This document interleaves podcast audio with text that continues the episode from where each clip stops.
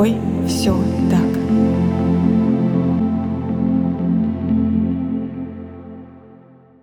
Всем привет! Меня зовут Евгения Романова. Я практикующий психолог и автор подкаста «С тобой все так», который посвящен психологическим травмам и их влиянию на жизнь человека. С тобой все так. Сегодня у меня в гостях Татьяна Орлова, психолог с 25-летним опытом работы, соучредитель Центра психологической помощи пострадавшим от насилия «Не терпи», автор книги о домашнем насилии «За закрытыми дверями». Татьяна, здравствуйте. Рада вас видеть здесь и слышать, потому что тема насилия — это одна из самых табуированных тем в нашем обществе, в России так в частности. Сегодня хотелось как раз-таки с вами поговорить про насилие, про домашнее насилие, немножечко хотя бы прикоснуться к этой истории, чтобы, возможно, чуть-чуть, но подснять эту стигму с темы, и люди могли понимать, что здесь можно обращаться, что здесь нет ничего такого супер постыдного, и что жертвы насилия, в частности, это такие же люди, которые пережили очень страшные травматичные ситуации. И прежде чем мы с вами приступим, давайте немного, в принципе, поговорим, знаете, на какую тему, о том, что почему в России это до сих пор стигма? Вы знаете, на самом деле, прямо перед э, началом военных действий у меня было ощущение, что мы очень сильно продвинулись в информации на эту тему, и общество стало осознавать насилие, перестало сильно обвинять жертв, стало понимать э, какие-то внутренние механизмы этого процесса. Но любые коллективные травмы откатывают общественное сознание назад, и сейчас не до насилия, да, сейчас другое насилие большое, угу. которое через через какое-то время даст нам э, следующую стадию домашнего насилия, тот путь, который мы преодолели за последние 10 лет, да, он достаточно большой, но он все равно еще не позволил нам полностью увидеть масштабы этого явления, поменять свой взгляд. Кто-то поменялся, кто-то стал осознавать, что не стыдно говорить на эту тему, что не надо обвинять жертв, а кто-то еще пребывает вот в этом внутреннем ощущении стыда, вины за происходящее, хотя вина за то, что ты не можешь защититься от насилия, это странно. Вину все-таки должны испытывать те, кто это насилие создает, а не те, кто от него страдает. Но это действительно есть. И victim blaming, который развит в обществе, он позволяет как будто бы э, снять вопрос о том, что же происходит. Да? Ну что, все справедливо. Да? То есть жертва сама виновата. Она выводит из себя агрессора, и агрессор ставит ее на место. Там, или она провоцирует, она сама этого хочет. И тогда не надо в это вмешиваться. То есть э, все э, идет своим чередом, мир предсказуем и справедлив. Угу. И для общества это, конечно, очень успокоительная картинка, и тогда можно не замечать проблему которая на самом деле в реальности существует. В чем сейчас заключается домашнее насилие? Что это такое домашнее насилие, потому что все же у нас принято о том, что за закрытыми дверями, что происходит, это не насилие. Очень сложно сказать, потому что в каждом конкретном случае оно какое-то свое. Есть семьи, которые страдают физического насилия, есть это сексуализированное насилие, очень много психологического насилия, очень много экономического насилия, да, и неизвестно, что тяжелее. Безусловно, физическое насилие, оно ну, просто очень болезненная ситуация, потому что оно само по себе наносит травму. Но психологическое насилие – это маленькими каплями человека лишают права быть собой, право принимать собственные решения, быть автором своей жизни, и он отказывается от себя, становится фактически рабом рабом другого человека, да, он использован, да, вот в таких отношениях, он а, не имеет права на свое мнение, и это тоже очень страшно. Бытует такое мнение о том, что, опять же, да, про вину э, жертвы насилия, о том, что, ну, сама не удержала свои границы, сама виновата в том, что тебя так давят, и как будто бы здесь ответственность только одной стороны. Вот этот вот самый victim blaming, да, о котором мы говорили, да, который говорит, что действительно только тот, кто страдает от насилия, тот и виноват. Но в реальности э, это не, не значит, что жертва не удержала свои границы. Насилие, оно происходит очень маленькими шагами, и на каждом шаге мы не замечаем этих изменений. Человек идет навстречу другому, допустим, ревнующий муж. Он говорит, что ну давай ты не будешь ходить гулять там с этими подругами или поменьше времени будешь им уделять. И человек, женщина, например, не злить да, партнера, чтобы как-то избежать скандалов, действительно идет навстречу. Потом он говорит, ну давай ты не будешь все-таки работать, потому что, ну что, у нас и так есть заработок, да, там, там, не знаю, мужской коллектив, ну зачем тебе это надо, и я нервничаю. И человек уходит с работы. И через какое-то время следует новое требование, что когда идешь в магазин, то фотографируй, куда ты пошла и с кем ты там общаешься. Вот эти вот все, ну, каждый отказ – это потеря самостоятельности, и она делается из лучших побуждений, когда человек действительно старается а, избежать конфликта. Это не значит, что он согласен с этим, но он пробует сохранить нормальные отношения. А вот когда уже вот это все накопится, и ты оказываешься полностью лишен опор и зависим от другого человека, то здесь у тебя становится очень мало степеней свободы, ты не можешь уже сказать «нет», и ты по рукам, по ногам повязан. Это не значит, что тебе это нравится. Но ты как будто бы оказался в ловушке. Мы не понимаем, потому что смотрим на ситуацию со стороны и ну, таких больших промежутках временных, уже вот в статусе, когда человек полностью зависим, и нам кажется, что человек это выбрал, он это не выбирал. В некоторых ситуациях у человека очень мало ресурсов, и он переживал, например, там, насилие в детстве, и поэтому не всегда может заметить, где его границы нарушаются. Да? То есть он э, считает, что так можно, так нормально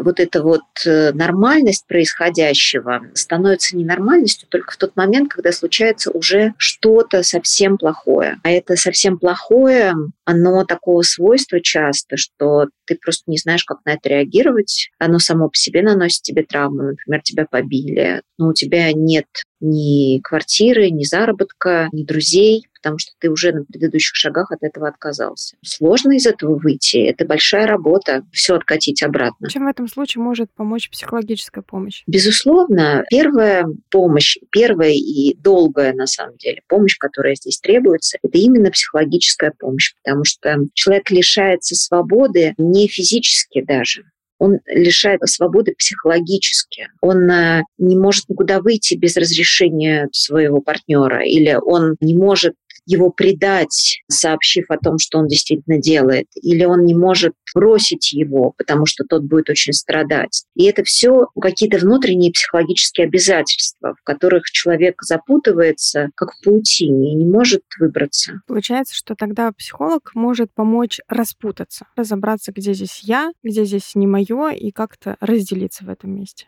Да, да, да, да. Психолог помогает понять мои истинные потребности, понять, что для меня важно в этих отношениях, да, какие иллюзии я себе строю, да, отказаться от них, если необходимо. Вот. И пересмотреть вину, которую там человек на себя берет. Ну, очень много, на самом деле, вещей, эм, которые как ниточки вот человека привязывают, да, и можно посмотреть на каждую конкретную ниточку. Как вы думаете, на ваш взгляд, почему так мало жертв насилия обращаются за помощью? На самом деле совсем немало. Вот у нас, например, в центре «Не терпи» э, это такой поток людей. Mm-hmm. Причем к нам обращаются, надо сказать, не только жертвы насилия, к нам обращаются и авторы насилия которые тоже не хотят, потому что и авторы насилия, если они заметили, что они применяют насилие, они видят и последствия этого, и они видят, что сами разрушают отношения, ну, не знают, как иначе. Ну и люди обращаются за помощью. Другое, ну, то есть в большей степени обращаются те, кто уже начинает осознавать насилие, начинает признавать, что вот это вот происходит таким образом, что мне это не нравится, это нарушает мои потребности, это не дает мне свободно реализовываться, тогда человек обращается за помощью. А до тех пор, пока он не осознал этого, он, конечно, ну, надеется, что все само Получается, ваш центр оказывает именно психологическую помощь жертвам насилия и авторам насилия или еще какую-то поддержку, ну, юридическую, например? Да, он в основном оказывает психологическую помощь, но у нас есть и юрист, у нас есть карьерный консультант, у нас есть группы поддержки, лекторий. Безусловно, в большей степени мы занимаемся именно психологической поддержкой, ну, прежде всего потому, что понимаем, что многим действительно там ну, нужно убежище на какой-то момент. Но без психологической поддержки человек не пойдет ни в какое убежище. И даже если он пойдет в это убежище, он потом вернется туда же. Поэтому это какая-то ключевая задача. В чем заключается суть психологической поддержки для авторов насилия? Мы поддерживаем их в том, чтобы они осознали, как именно работают внутри них абьюзивные механизмы, увидели, что это наносит вред и другим, и им тоже что есть другие способы выстраивать отношения, что можно лечить те травмы, которые под их абьюзивными механизмами лежат. Мы в центре рассматриваем абьюз как реакцию на тревогу перед попаданием в беспомощность. То есть абьюзер очень боится оказаться в беспомощной ситуации, он может этого не осознавать, а опыт беспомощности он получил в других отношениях, чаще всего в детстве или в юности. А дальше он защищается от того, чтобы быть беспомощным. Иногда не сам, он получил такой опыт, например, он был свидетелем, как, не знаю, мать унижала отца или отец унижал мать, и он не хочет оказаться в роли униженного. И мы помогаем людям увидеть альтернативы, то есть действовать иначе, да, там закрыть вот эту свою беспомощность и тревогу, и от этого им становится проще перестать контролировать других, потому что не надо их контролировать, так как им ничего не угрожает. А есть ли какая-то статистика по длительности реабилитации авторов насилия и жертв насилия? Нет, такой прям выраженной статистики нет. Почему у нас? потому что у нас э, не так много консультаций, у нас, собственно, пять консультаций, и поэтому про длительность мы не можем сказать. В частной практике я вот вижу, да, что, mm-hmm. конечно, авторы насилия, им значительно сложнее удерживаться в терапии, просто потому что у них меньше мотивов. Это часто их то есть, приводит в терапию либо то, что у них уходит партнер, а, либо тогда, когда они осознают, что они действительно наносят ущерб другому. Но это осознавание, оно не так долго длится. То есть как только человек перестает вот это вот осознавать, или партнер возвращается, человек возвращается к своим привычным схемам, потому что им с ними спокойнее, или он не знает, как по-другому. Потому что пока партнер это все терпит, а у абьюзера не так много проблем.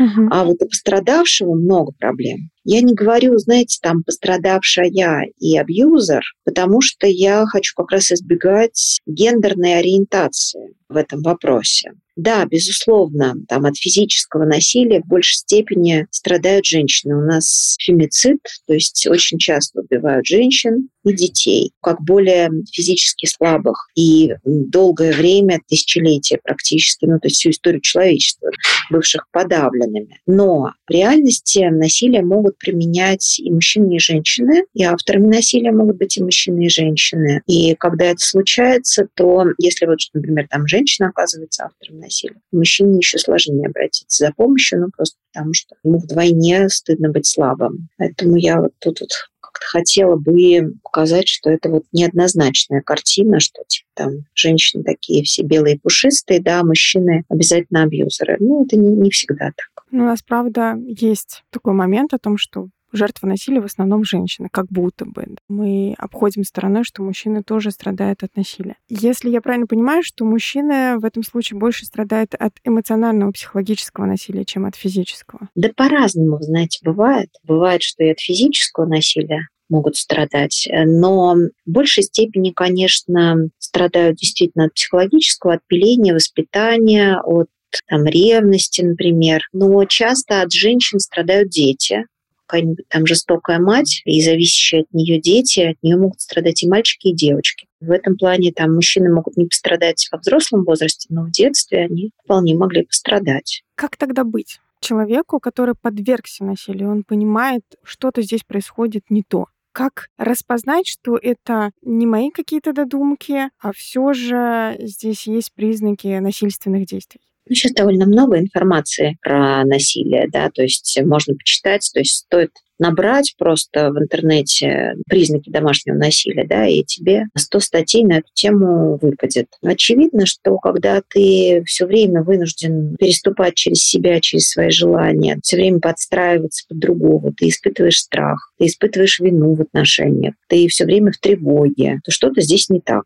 То есть чуть что, да, второй обиделся, как бы начал тебя обвинять, нападать. Это говорит о том, что в отношениях растет напряжение. И если отношения превращаются в какой-то такой цикл насилия, да, то есть растет напряжение, растет, растет, какие-то небольшие претензии, ссоры, недовольство, а потом случается большая ссора, а после нее расставание, а потом снова любовь, примирение, надежды, и потом опять начинает расти напряжение, то это говорит о том, что вы уже включились в цикл насилия. И стоит подумать о том, что можно сделать, чтобы из него выключиться. И вам прежде всего нужна помощь специалиста. Самостоятельно не получится? Многие думают о том, что у них получится, ну и это длится десятилетиями. Потому что на этапе, когда люди примиряются, они забывают о том, что было в прошлом, и вновь надеются на то, что все будет хорошо. И кажется, что ну все, все уже все осознали, больше такое не повторится.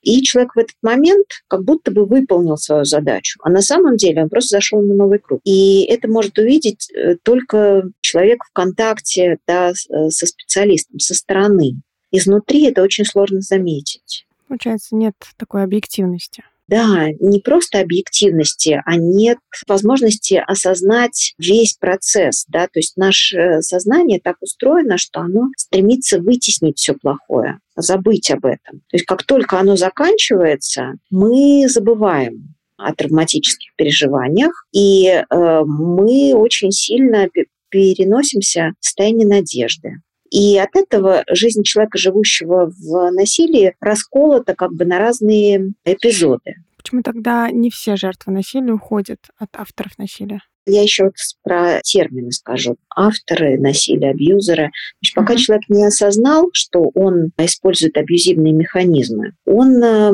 абьюзер. То есть он по-прежнему применяет насилие по отношению к другому. А когда он уже берет ответственность за это, то мы его называем автор насилия. Это тот человек, который взял ответственность за то насилие, которое он производит. Почему не уходят? Потому что есть э, множество факторов, которые удерживают людей. Во-первых, это психологические факторы, то есть наше сознание, оно действительно все время надеется, что все будет хорошо, все в конце концов исправится. У нас есть механизмы сохранения привязанности, то есть привязанность для нас это очень, вот для человеческих существ, очень важная вещь, и мы делаем все, чтобы сохранить отношения. Особенно если мы пережили насилие в детстве, то есть если у нас была травма привязанности. И, собственно, вот все механизмы сохранения отношений, они формируются как раз в детстве. То есть если человек не может покинуть какую-то ситуацию, ему надо в этой ситуации научиться выживать. И это как раз про детство. То есть если у тебя жестокие родители, ты все равно вынужден с ними оставаться. Значит, ты научишься жить рядом с этим ты признаешь это нормальным, а ты выработаешь механизмы какие-то, там, брать вину на себя, чувствовать жалость к абьюзеру и все такое. И дальше эти механизмы работают с тобой по жизни. Ты, будучи взрослым, выбирая партнера, если он применяет насилие, будешь считать, что это нормально, точно так же будешь стремиться в этом выжить, сохранить отношения и терпеть. Но есть еще и материальные факторы. То есть э, отсутствие каких-то опор, э, отсутствие жилья, профессии, дети маленькие. То есть насилие в основном развивается тогда, когда у жертвы насилия недостаточно опор. Не знаю, там беременность, несколько детей, отсутствие работы и так далее. И тогда ты как бы во власти другого.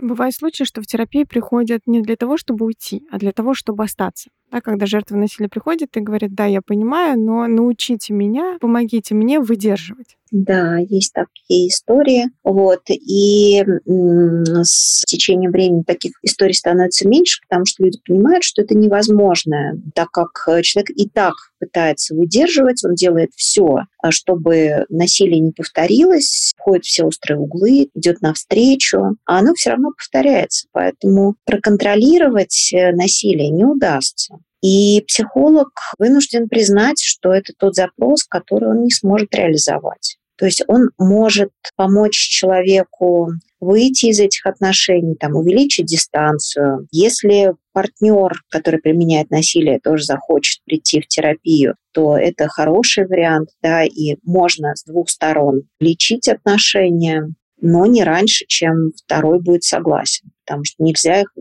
вылечить, если их хочет изменить только пострадавший. Получается, что когда человек считает, что он может проконтролировать абьюзера, да, может проконтролировать насилие, это утопия. Это утопия, это как раз то, что и происходит в отношениях насилия. До какого-то момента он его действительно контролирует. Месяц, другой, иногда полгода. Насилие – это цикл, то есть ты три месяца контролируешь, на четвертый случается насилие. Потом примирение, потом опять три месяца контролируешь, и опять случается насилие. В этом смысле контроль возможен, но он э, неизбежно заканчивается.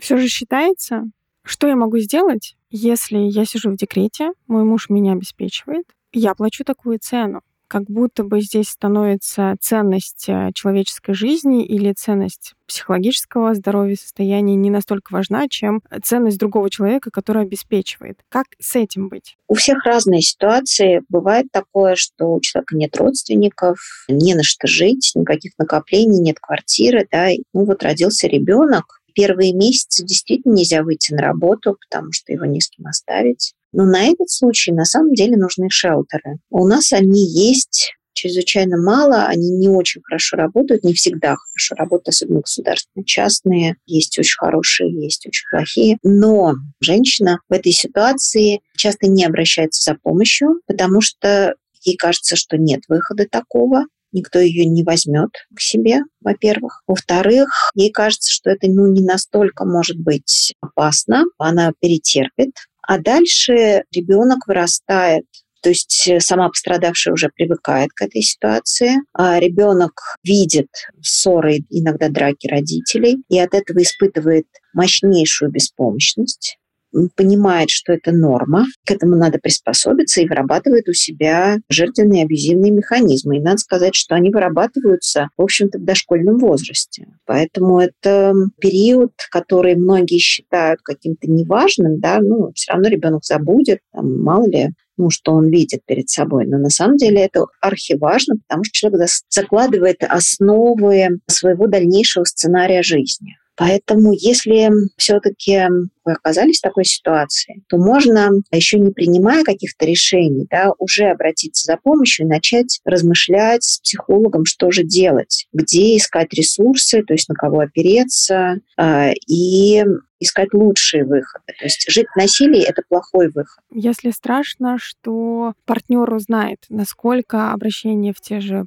психологические центры помощи жертвам насилия анонимны, да, это, конечно, анонимно. Вряд ли партнер узнает про это. Но только если не услышит прям непосредственно ваш разговор, кто, конечно, информацию передавать не будет. Но важно, чтобы вы звонили действительно в те моменты, когда вас не слышат, купить другую симку и звонить с нее или там с телефона альтернативный завести. И если вы прям живете под серьезным прессингом и у вас есть угроза для жизни, то стоит прочитать, что такое план безопасности в этой ситуации и начать прям его осуществлять. То есть вам нужны все меры предосторожности, которые вообще существуют. То есть надо поговорить с соседями о том, что происходит, надо поговорить с родственниками и сказать им. Не нужно оставаться в квартире, если вы опасаетесь физического насилия. Можно уйти к соседям, к друзьям, в хостел, в шелтер, если он есть в вашем городе. Часто жертвы насилия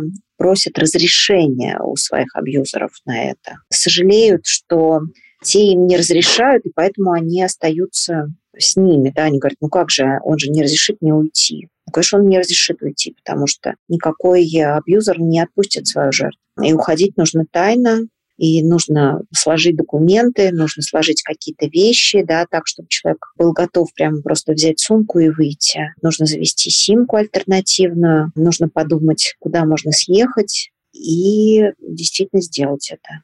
Вы сейчас сказали про то, что важно не молчать, поставить в известность о том, что происходит в семье, соседям, близким родственникам. И это один из таких больших страхов о том, что, боже, меня застыдят, за то, что такое происходит в моей семье. Как справиться с вот этим чувством вины и стыда? Начать говорить, да, не молчать про то, что происходит внутри дома начать разговаривать не с теми, кто вас застыдит, а с теми, кто вас поддержит. И такие люди всегда есть. Их, в конце концов, всегда можно найти в организациях, которые занимаются домашним насилием. Туда можно ну, просто написать заявку, например, к нам в «Не терпи». Или есть группы в Фейсбуке, есть группы в ВКонтакте, которые поддерживают пострадавших от насилия, там, безусловно, никто стыдить не будет, там все понимают эту ситуацию. А среди друзей и родственников тоже есть те, кто может быть на вашей стороне, и те, кто, к сожалению, скажут, ну что же, терпи,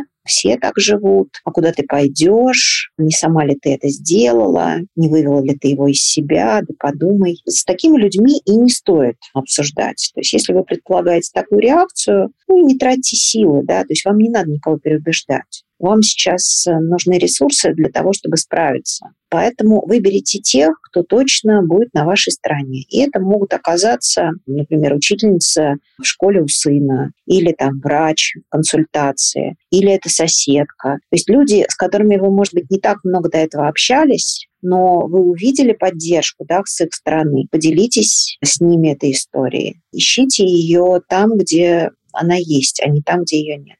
Это тоже такой первый опыт попросить и получить. Первый опыт такой автономности, с одной стороны, с другой стороны, что можно не получать не какие-то плюхи, не получать насилие в ответ, а можно получить поддержку. Да, и это правда достаточно такой важный момент. А что делать с детьми? Если ребенок видит, что папа с мамой дерутся, не знаю, папа ударил маму, мама ударила папу, здесь неважно. Как и кому важно говорить с ребенком о том, что произошло? Потому что часто родители стараются делать вид, что, ну, ты ничего не видел, как вы сказали, ты еще маленький, что не понимаешь, и давай забудем.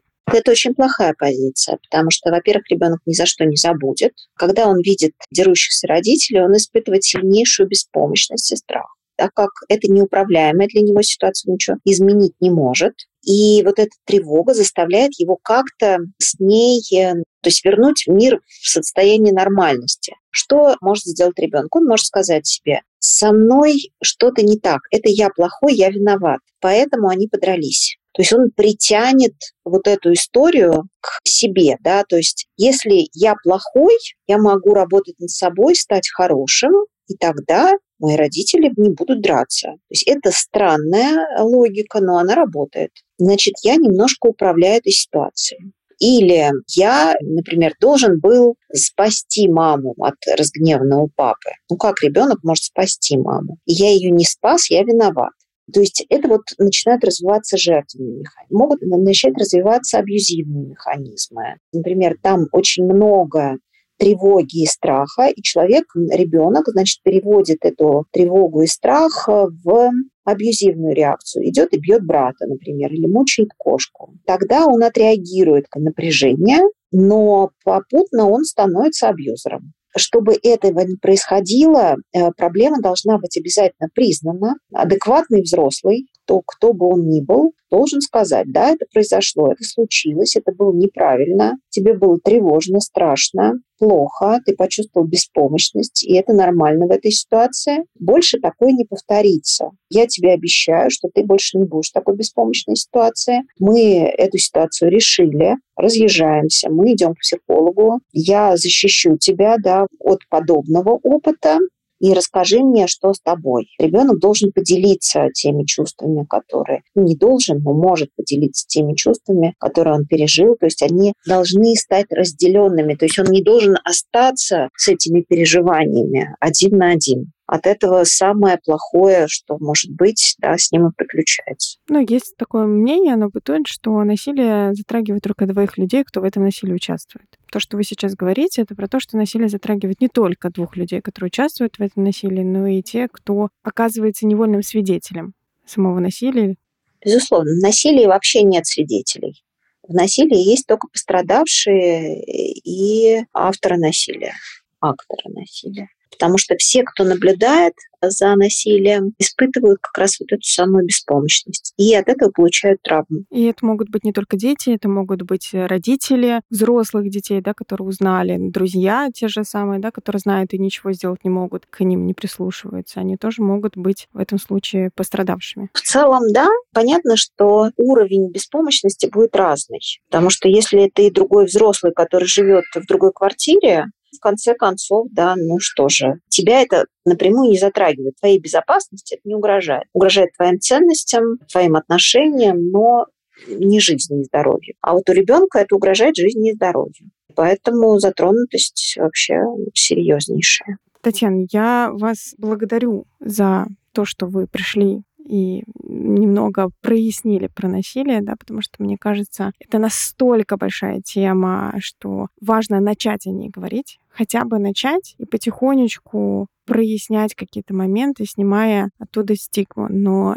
не начав, не используя какие-то активные действия, правда, ничего невозможно будет изменить. Если что-то, что вы бы хотели сказать э, слушателям подкаста, что я хотела бы сказать? Что самое важное – это скрывать происходящее, да, не надеяться, что все само собой закончится, а действительно, если что-то такое с вами происходит плохое, то обратиться за помощью, поисследовать свои отношения. Слава богу, это можно делать бесплатно, и, в общем, такая помощь доступна, поэтому ну, я всем желаю хороших отношений, любви, мира и свободы да, и безопасности.